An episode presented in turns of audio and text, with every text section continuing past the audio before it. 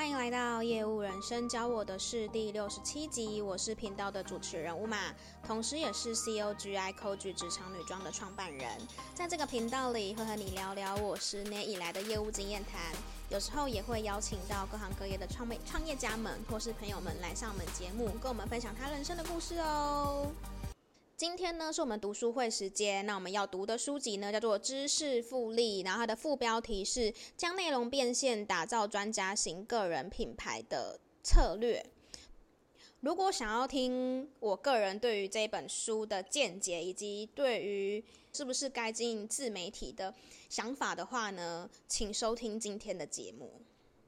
每个月的最后一周是读书会的时间。那这这个书其实是我在今年一年今年年初的时候就已经选好这一整年要读什么书了。那我有点忘记，我应该是有在某个地方看到有人推荐这一本，然后觉得当时觉得有兴趣，就把它收录起来。到我这个礼拜要开始准备这集 Podcast 节目的时候，其实我才开始读这本书。我之前有跟大家分享吗？呃，有很多时候人就是需要被逼迫，或者说需要跟别人绑在一起，才会更容易达成目标。那对我来说的话，就是 Podcast 跟我绑在一起，所以我知道你们需要我，我就会呃更认真的去读。然后如果可以跟你们分享的话，我觉得是最好的。那当也当是我当做是我自己一个学习记录。那这本书呢，我必须说，我读完之后，我认为它是一本具有实际，就是它非常非常多的。经验，然后跟非常非常多的问题引导你思考。这本书主要其实是透过写作去达到斜杠的目标为主。所以，如果你本身其实对于写作，或甚至你现在已经开始有在做写作相关的自媒体了的话，我个人认为非常非常推荐你们读这一本，因为它里面讲到非常多是方法论，它会教你说，如果你今天写作遇到什么样的瓶颈，你可能可以怎么去做调整，或是其实像我自己本身经营 Podcast 也是嘛。我一开始其实漫无目的的去录我的节目，就是我没有第一个逻辑跟系统，说我可能要讲什么东西，我就是闲聊为主。谢谢大家闲聊了，还是陪我，还是陪了我这么久。但其实这个不是一个长久之计。然后对我来说，我也认为说，如果有逻辑、有系统的话，其实，在对于你的产出跟对于你会不会担心没有灵感这件事情来讲的话，其实是更好的一个方式。所以，他其实也有教你怎么样更有逻辑、更有系统性的去写作。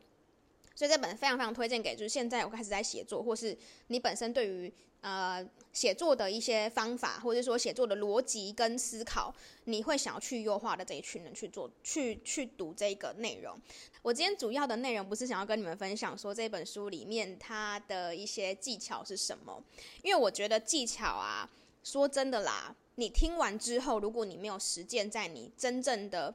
行动上面，或是你没有实真正实践在你现在。在经营的，不管是写作自媒体也好，或是你其他自媒体也好，它其实就是有读跟没读一样，就是浪费时间。所以我个人是建议说，就是如果你还没有想要行动的话，你就先不要读。那如果说你觉得你已经有开始在行动，或者说你觉得你真的已经下定决心，你想要行动的话，就是可以去读这本。那我今天比较想要跟你们聊的是一些我的心里话，对，这有点有点微害羞，但是我真的很想要讲这个这这件事情。我想跟你们谈谈斜杠。跟第二份收入这件事，我不知道你的身边或是你的社群上面会不会带给你一种，如果你只有一种收入就会完蛋了，或是说如果你没有做自媒体，你以后就会很惨，或者说你就没有光明的那一种氛围。我自己是觉得现在的社会的氛围感是还蛮严，是还蛮有这一种，我个人觉得这个氛围感。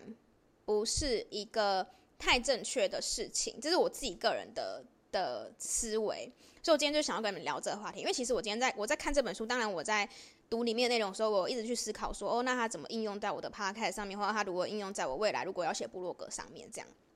但是我一直在去思考说，为什么我们的社会的氛围会是一个，如果你今天不做自媒体就会完蛋了的这种。感觉虽然说我现在自己有点自打嘴巴，因为毕竟我就是在经营 podcast 嘛。不过我觉得很不一样的地方是，虽然说我一开始的确经营 podcast 的目的是为了可能某个程度想要宣传我的女职场女装的品牌，这是一个。但是其实我录到最后的话，包含我朋友问我说，就是你下面没接业配嘛？那到底你怎么样？就是每个每个礼拜维持周更这件事情，那我就跟他讲说。就是这是这是这是真的，就是我其实录 podcast，就是我很喜欢跟我很开心的事情，因为我其实现在工作非常非常的繁琐，我除了经营女装之外，我还有讲师的工作，还有等等，就之前上一集有聊过嘛。但是录 p 开始是这些全部繁琐工作里面来说的话，是让我觉得很疗愈跟是开心的事情，这样，所以对我来说，它并不是一个压力。好，这有点太扯远了。好，我回到那个我们要今天，我回到 刚刚要跟你们讲的，当我自己还是一个业务工作者，就是当我还是一个 BD 的时候呢，其实我每天的工作可能或许跟你现在正在收听的你一样，就是每天其实就是都是被工作埋埋住，就是每天都焦头烂额，那觉得说工作八小时，甚至可能有时候加班，你的你的全部的时间都是奉献在工作上了，其实。不会有去想过，根本就也从来没有想过要去做斜杠这件事情。那也有可能是因为我是做业务工作性质的关系。那当然。就是薪水，因为这就是很很面现实的问题嘛。因为薪水跟收入，我个人觉得还算蛮满意的。就是以我当时的年纪跟背景来说，因为我知道有很多人就是在讲斜杠跟第二收入，其实是某个程度是因为说，那当然没有人会嫌钱多嘛。当然就是会希望说可以有更好的生活，或是希望可以增加不同的收入来源。那以我以我当时的背景来说，就是大概二十二十七八岁的时候吧，就我觉得以我那个时候的状况是，诶，收入其实还够用的。那就也没有时间去思考这一些其他的，但是当然不不免俗的，偶尔思考人生的时候，会想到说，拿掉公司 logo 之后，我还剩下什么呢？好，因为其实做到了一定的的的 title 之后，就是那时候是做商务拓展副理嘛。那就会觉得说啊，还不是因为是因为有这个公司的 title。那我把外商公司的 title 拿掉之后，其实你随便去那间公司，你也可以挂副理，根本就没人 care 你。那只是都是因为公司的 title 的关系，所以才会有人尊敬你，类似这样子的一个一个感觉。就是偶尔会有这种想法，你们可能也是会会有这样的的想法。不过这样的念头才会让我去想到说，诶，是不是我还有其他的可能性？我觉得就只有这一个点会让我这样子思考。诶，其他我觉得就是不管是。工作啊，产业啊，其实都都算是我还蛮喜欢的，也也没什么好挑剔的。这样，那我先讲一下我自己个人呢，我从来都不觉得做自媒体怎么样，就是说我不会特别去崇拜有经营自媒体的人，或者说我不会特别去崇拜那些可能订阅数很多，或者是特别去觉得说啊、哦，他的就是自媒体经营的很好就怎么样。那自从我自己开始经营。自媒体之后呢，因为开始真正实体的接触一些可能以前比较远的感觉的的这一群自媒体的人，当然不是不是说有很多，但是有开始接触到一些些这样子的的人的时候呢，我更确定了我自己的那个思考的逻辑，就是我觉得有经营自媒体根本就不怎么样。我自己身边真正有料跟真正厉害的人，他们根本就没有在经营自媒体，但是他们的生活一样是过得自在美好。然后我我自己觉得也是也是很快乐的，他们的能力跟精力一定是不输给现在可能我们看到的这的，就是表面我们在荧幕上面看到的这些人，就包含我自己，就我觉得我都输他们输超多的的那一种。那当然只是因为有一些人会讲说，这我跟你讲，这这一集就是超级互相矛盾的哦，所以我会一直讲一些很矛盾的事情，因为我觉得人生就是各种矛盾，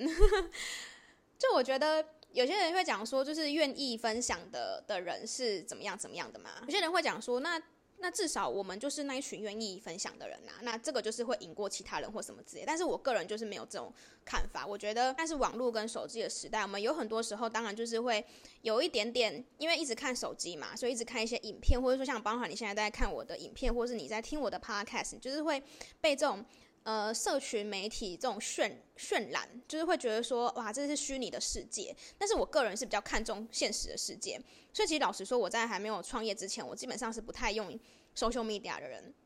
就是很低调，也不太喜欢，就没有特别想喜欢用这些东西，这样。所以我就非常非常好奇，高阶经理人就是比我。比我以前的那个薪水里更高的这一群高阶经理人，他们到底怎么去看斜杠这件事情的呢？所以我就亲自的问了几位前辈们，他们的想法是什么？好，其中一位他跟我分享说，如果以投报率来讲的话呢，其实薪资高的人，如果更钻研在他现在的领域，也就是说，举例来讲，好，如果他今天是做工程师，那工程师越越越专精越专精，他的薪水一定会更高，就是比你去。可能短期之内看不到这个这个，因为如果做自媒体的话，短期内看不到这个成效嘛。好，那它的 CP 值其实是更高的。好，或者说，如果你今天是一个一个 sales，是一个 BD，那你可能要往可能更高的职位去去去前进的话，这可能会是一个更浓、更更快速的赚到你要薪水的一个方式。好，然后再呢，就是高薪如果会斜杠的呢，是想要为他接下来的人生有所规划。好，这个我也还蛮有感的。就是当你领到了一定的薪水之后呢，你就会开始重新思考人生，你就会想说。就因为这个是我自己也是亲身经历的，就我在那个时候当当那个算业务主管的时候，就就有在思考说，诶，我有没有想要当总经理这样？因为我觉得总经后来发现总经理好像其实也是一个凡人。就我的意思是说，他其实也是跟一般人一样。那你有没有想要去去追求那个那个职位，或者说你觉得你领到这个薪水，但是你的生活是不是你想要的？这个是可能会去思考的一个一个问题，所以有很多其实高薪到后来会去做斜杠的，其实就并并不是为了单纯赚钱，这这个这个 topic，就是可能是为了想做他真正想要做的事情。我们听过非常非常多故事，那种都会说什么从台积电毕业之后啊，然后自己创业，或者说就有很多这种领高薪之后，之之后再回到做自己的事情。其实我觉得应该都是经历过这种心情吧。这一位高阶经理人，那他同时也跟我说，他自己本身也他自己也有感觉到，现在那个社会的氛围有一种要做自媒体都都会有一点焦虑，会觉得自己落后别人很多。但其实我就回来，我就跟他讲说，其实没有啊，我觉得你过得很好，就你过得非常的好，就你我觉得你生活过得很好，然后你也没有因为不做自媒体就怎么样这样子。好，这个是其中一个。然后另外另外一位高阶经理人呢，他是呃回答我说，其实呃以他身边周遭的高阶经理人来讲的话呢，其实就是会有多元收入啦。好，但只是说不是透过自媒体的方式，而是可能是用投资的方式去获得不同的多元收入，可能是天使投资，或是房地产啊，或是股票等等的投资。诶，其实这个点我就还蛮有感的，因为如果以我自己之前做上班族的经验的话，其实的确身边的同事们。就实体的，实体的不是网络上的，就实体的那个同同事朋友们，比较少人在讨论的是自媒体这一些，但大部分的人是在讨论说股票啊，然后就是开始要投资啊，或者说开始有人买房了啊，那买房之后呢，这是要自住的还是要投资的？就反而大家其实是讨论这一些。那其实你要说这个是斜杠吗？好，定这个定义是有待商榷，但我觉得它其实就是多元的收入的。另外一种方式，好，回到这一本书里面呢，其中因为其实这本书很特别，是它会在每一个章节里面都会请一些呃算是自媒体的专家吧，就是来稍微呃导读这个文章。其中有一篇呢，就是白慧兰，她是在微软的高层工作，然后她就是有提到说，因为她本身的原本的工作就是已经。算是一个高阶经理人的角色了嘛？那他为什么会想投资自媒体？是因为说他想要提升对外价值的扩张，也就是他认为资深工作者借由写作跟公开演说，把经验跟大众分享，成为专家，可以获得书籍分享等等的被动收入的的经的机会。那他有提到说，其实创造多元收入在本业上面比较不会患得患失这件事情，我觉得也没有，他也没有讲错。可是我自己的另外一个逻辑思考是说，我认为一个很优秀的工作者，基本上不会怕找不到下一份工作。就是举例来说，好，如果说以以我之前的工作经验，跟以我看我可能身边就是一些优秀的同事朋友们的话，就算今天有一个人被 fire 掉了，或是有一个人。因为有一些事情，然后离开了，就是现在的公司，还是会有其他人抢着要他们啊。就是你懂我的意思吗？并不觉得说，呃，一个很有能力的的人，他会因为没有经营自媒体，然后就或就是没有饭吃之类的。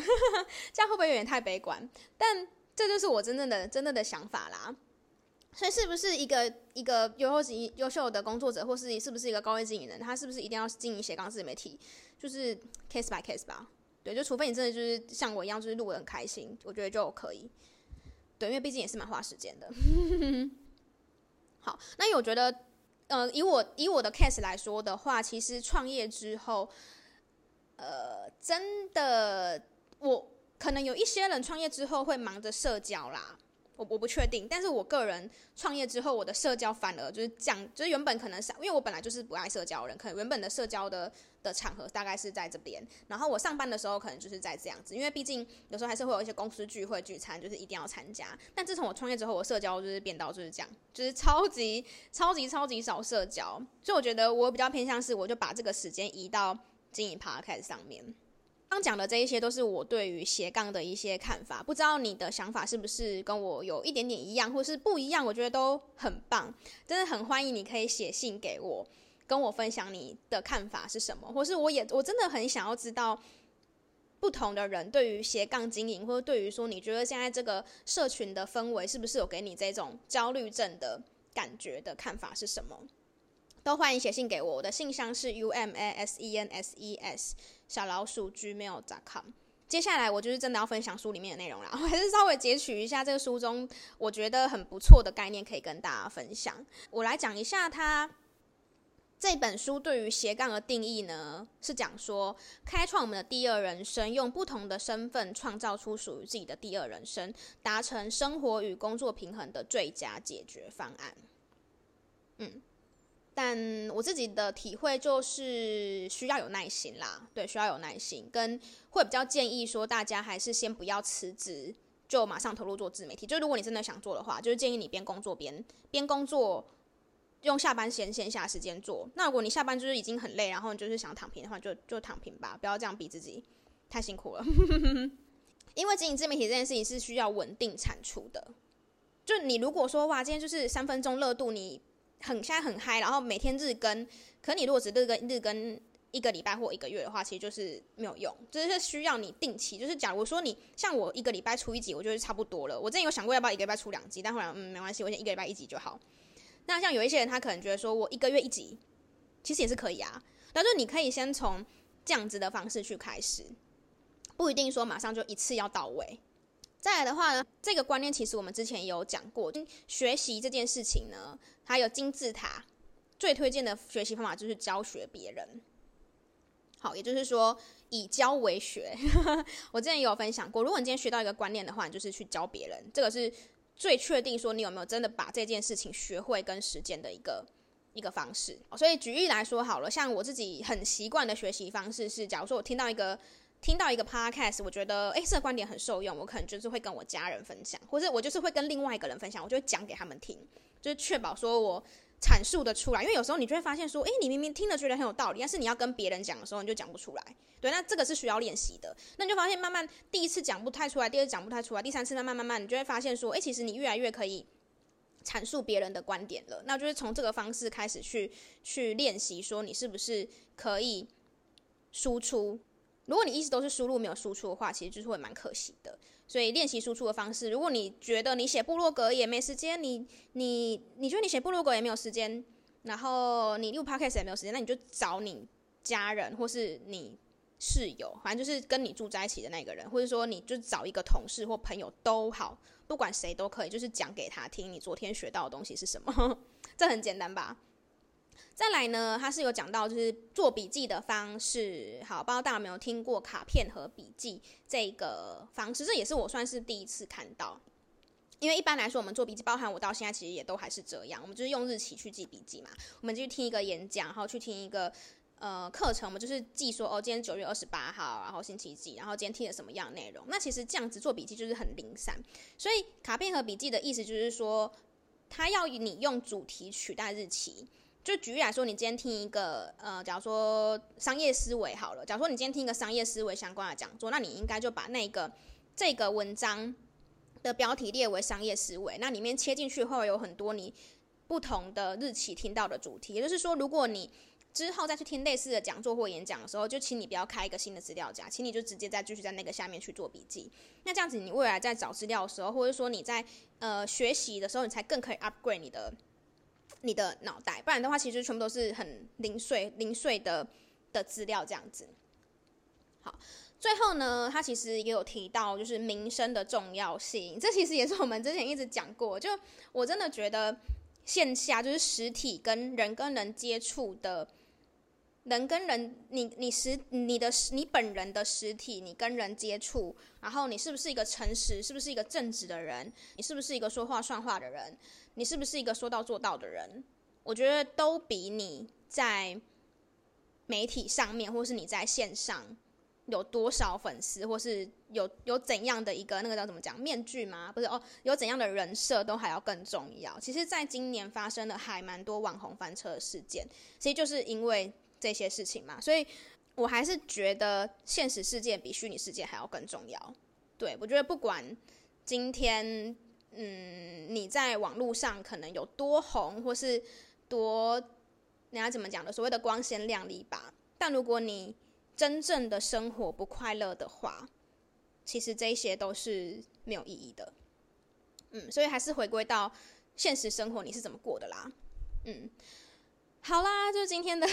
今天的分享。今天其实没有讲太多这本书里面的内容。我很推荐，如果是真的在经营自媒体，然后尤其是跟写作有相关的话，就是可以真的可以好好的读这本书，然后利用里面的工具去做。我也会把它记下来，然后之后开始去经营或是撰写相关的文章，我也会拿来把它拿来做使用。这样，很谢谢今天你们听我碎念完一整集，就是我个人比较。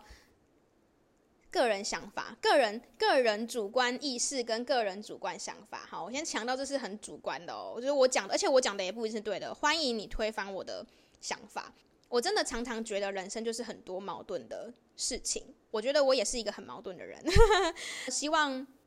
你们听完这集之后，如果你也是一个矛盾的人的话呢，你可以觉得说，哇，就是乌玛跟我一样觉得很矛盾。对，我就是就是跟你们一样矛盾，我跟你们差不多。大概是这样的的心情。那接下来就是中秋连假啦，就是乌马在这边祝你们中秋节快乐，希望说你们可以好好的，然后在真实的世界里面过着你觉得快乐、跟自在、跟舒服的人生，绝对会比荧幕上面或是虚拟世虚拟世界上面的那些按赞数啊，或是 follow follow 数啊这些的更重要。如果你喜欢这集节目的话，欢迎按赞或在留言区跟我分享你的想法，也别忘了在 Apple Podcast 跟 Spotify 上面给我们按下五颗星的好评。那我们就下个礼拜空中再见，拜拜。